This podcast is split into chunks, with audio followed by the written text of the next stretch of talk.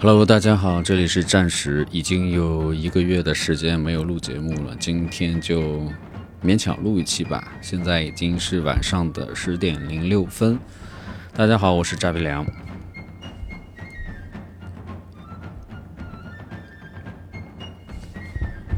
有勇气很正常，真的勇敢很难；诚恳很正常，真的真诚很难。干净、聪明、勇敢、积极向上，我们会发这样的愿望，但是做的过程坎坷，抉择会背负很多，比如如何取失、取舍、得失，自身的道德感、世俗形成的价值观。以及如何将自己笃定的东西内化到自己身上，并且还是那么的理所当然、理所当然的去相信我们笃定的内化在自己身上的东西。我们常常或者有些年段是长期处在一种不开心的状态的。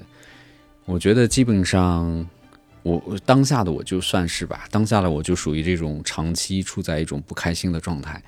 而且基本上你，你不知道自己为什么不开心，反正没有开心的时候，或者没有真正开心的时候，就是说你所有的开心，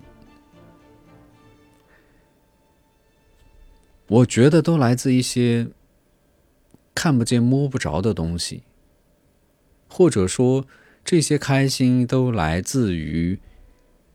生计，就是你因为生计而想得到的一些肯定，并不是说你内心真正想做的事情。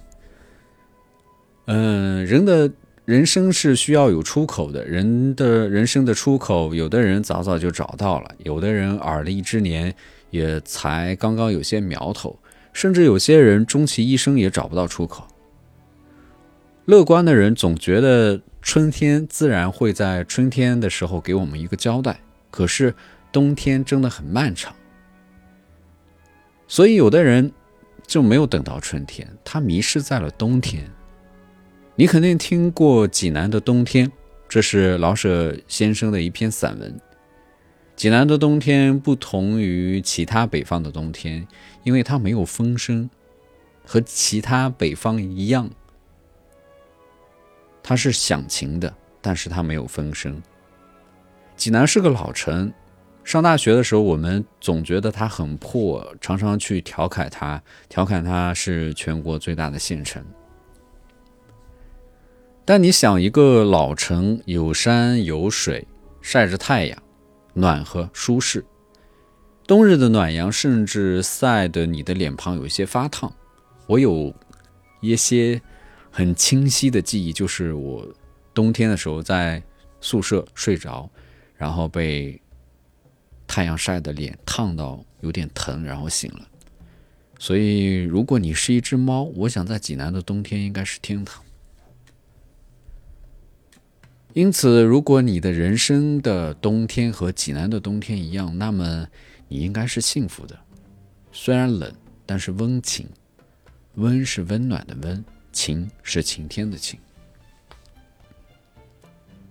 我忽然想起那些年济南对我的意义，洪家楼五号对我的意义。那几年，它就是我的根，是我的锚点。刚毕业的时候出差回到济南，第一件事就是先回到洪家楼五号走一圈儿就是走一圈儿单纯的走一圈儿什么都不干，然后才是做其他的事情。那时候长期驻外工作，让我分不清工作和生活的界限。前三年。每到周五，山东的同事们都基本上会回家，然后就我一个不是山东的，然后我一个人要么在驻地宿舍，要么返回济南。对我来说，济南就是我的第二个家。甚至有一年，我特意从舟山回到济南，就是为了去老校西门的小巷子里理发，因为这是我大学三四年一直理发的地方。也许人的大脑存储量有限，我觉得随着年龄的增长，新的记忆会覆盖掉旧的记忆。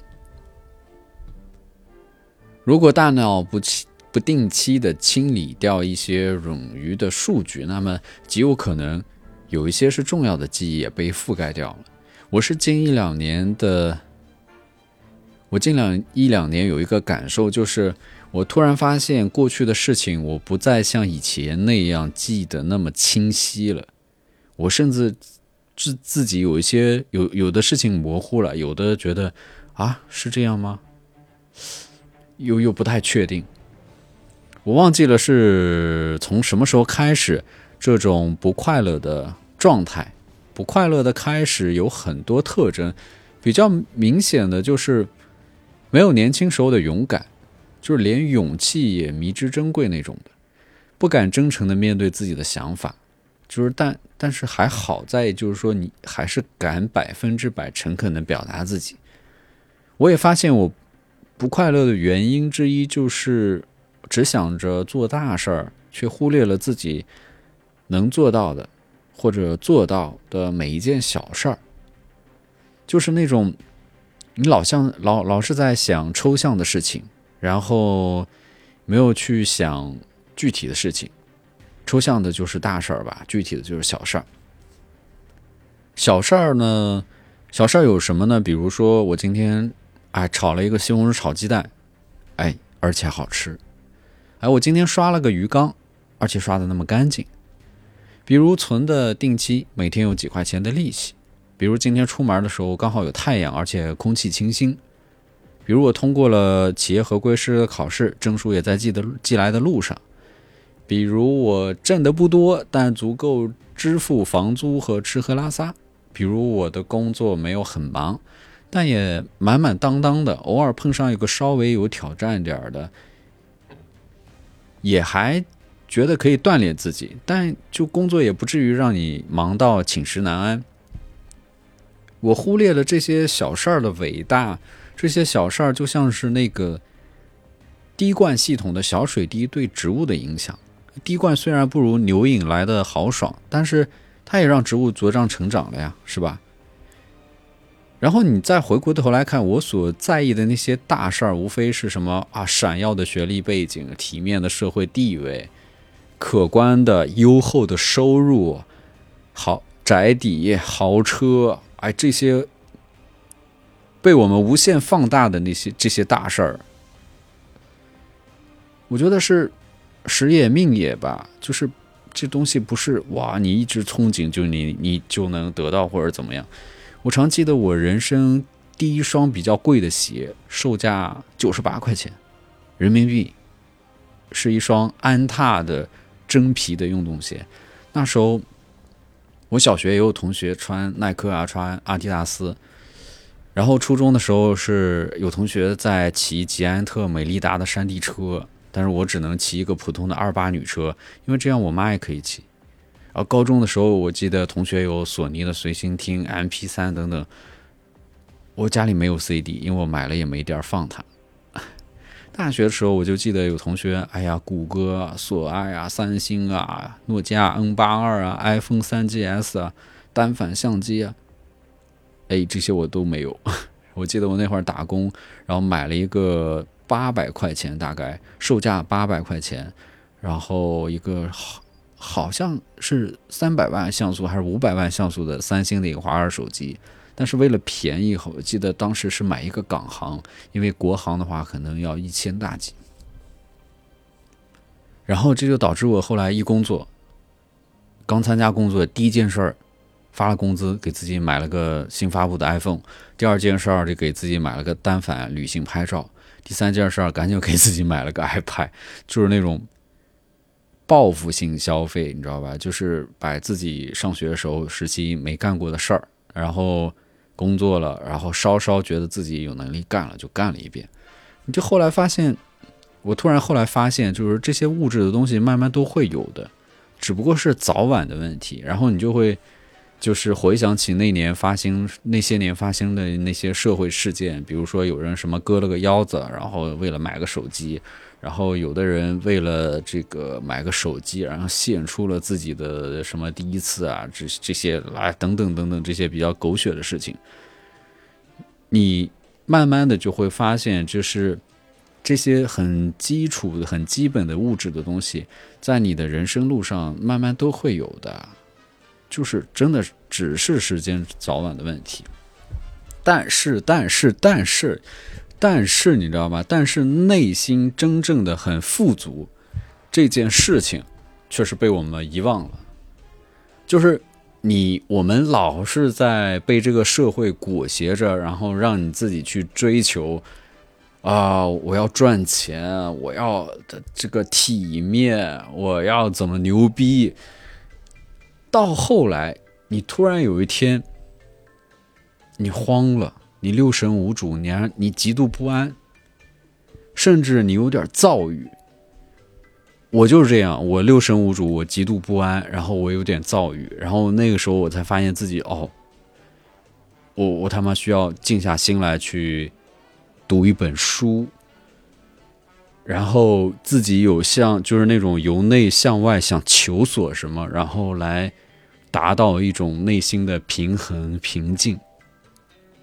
然后我真的是到了这个状态的时候，才静下心来去读完了一本书。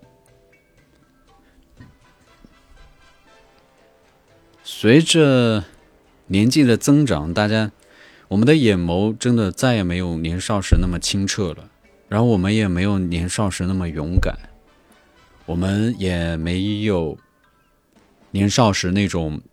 不过脑子的真诚。我们现在无论做什么事情、说什么话，嗯，都是三思而后行。基本上是你每当说一句话，你可能内心编排了好久，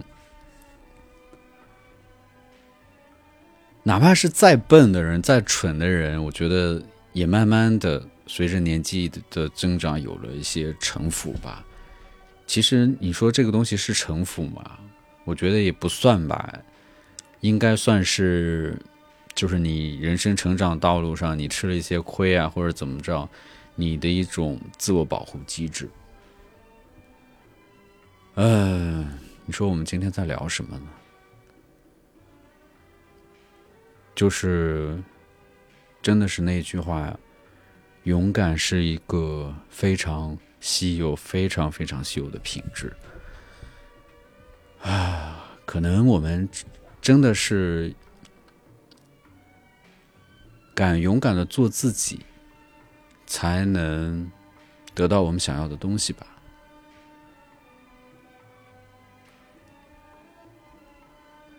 希望我们随着年纪的增长，还能有勇气、勇敢。即便我们今后的人生做不到真诚，但也希望我们每个人能诚恳的面对自己，面对自己的生活。好吧，好久没做节目了，这就是本期节目。我是扎比良，如果你喜欢我的节目，可以订阅。